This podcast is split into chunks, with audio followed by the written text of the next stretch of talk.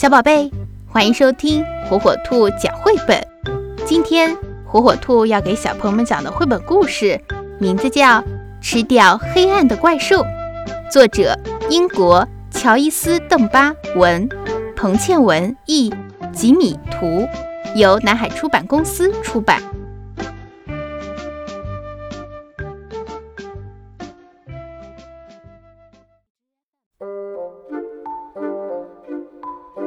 球球睡不着，他不喜欢黑漆漆的床底下，那里说不定躲了一只怪兽。嗯，这一回呢，还真的有，是一只好小好小的怪兽，小的连看都看不清楚。但是这只怪兽觉得身体里有一个好大好大的洞，让它老是觉得好饿好饿，饿得不得了。他试着咬了一小口床底下的毛拖鞋，呀，难吃死了！他又啃了一口玩具车，哎呀，牙齿好痛！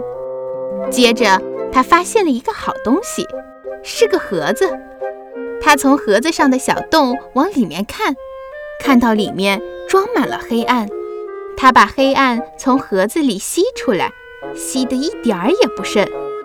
哇，太好吃了！怪兽稍稍变大了一点点，但它还是觉得好饿。它看看四周，想再找些东西吃。它发现床底下也有一大片黑暗。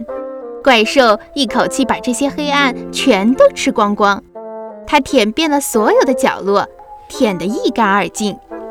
怪兽变大了一些，但它还是觉得好饿。于是嘛。他就把藏在柜子里的黑暗也给吃了个光光，又把窗帘褶皱里的黑暗给吃了个精光。怪兽越变越大，越变越大，但他还是觉得好饿。于是他就从球球的家里溜了出去，到别人家里去找更多的黑暗。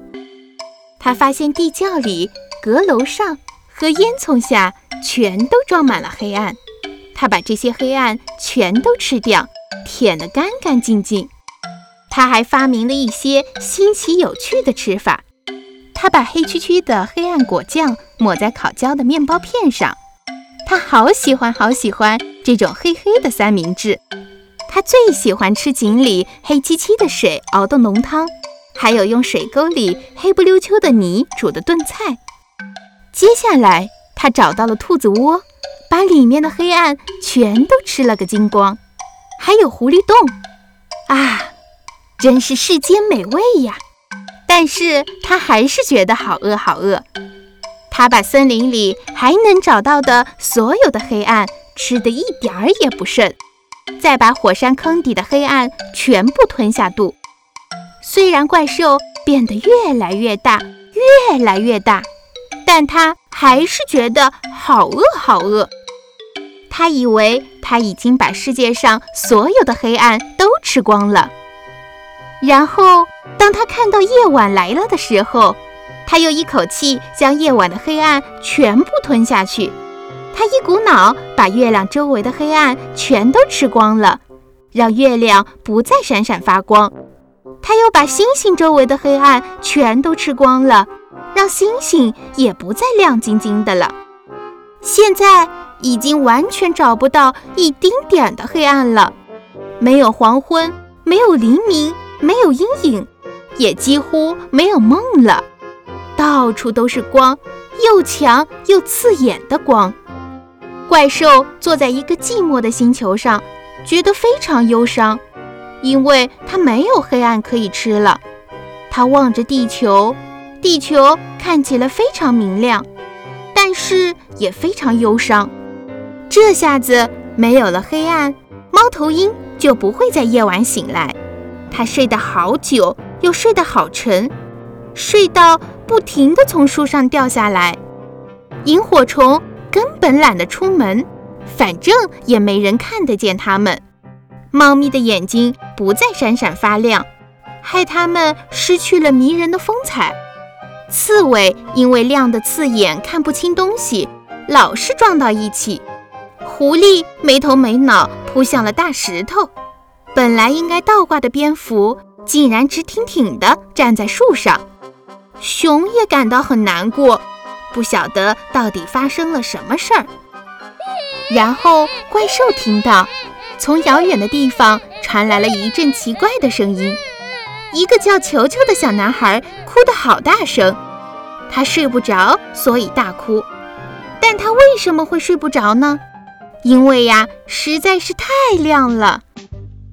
虽然怪兽的身体已经变得好大好大，肚子里的黑暗也撑得好胀好胀，但它还是挤得进狭小的空间，钻得过窗户的缝隙，甚至可以从盒子上的小洞穿过去。它悄悄溜回了球球的卧室，发现球球正哭着找妈妈。可是妈妈因为外面太亮了，只好把头蒙在唯一还有一点点黑暗的棉被底下，根本听不到他的哭声。怪兽突然做了一件好奇妙的事情，他用又大又黑的双臂把球球抱进怀里，球球觉得滑溜溜的，又柔软又舒服。怪兽轻轻地摇晃，球球就好像躺在摇篮里。怪兽还轻声地哼着一首黑啦啦的摇篮曲，球球很快就睡着了，怪兽也睡着了。怪兽现在一点儿也不饿了，也不再觉得身体里有一个空空的大洞。他把球球安安稳稳地抱在怀里，呼噜呼噜睡得好香好甜。在他打呼噜的时候，所有的黑暗慢慢的从他的身体里面流了出来，一点一滴的回到了原来的地方。最后，怪兽也慢慢变回原来的大小，一只小小的快乐的小不点儿躺在一个小男孩的怀里，呼呼大睡了。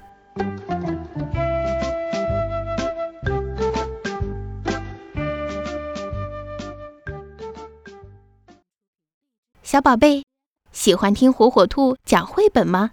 那就赶紧订阅火火兔儿童 FM 电台吧。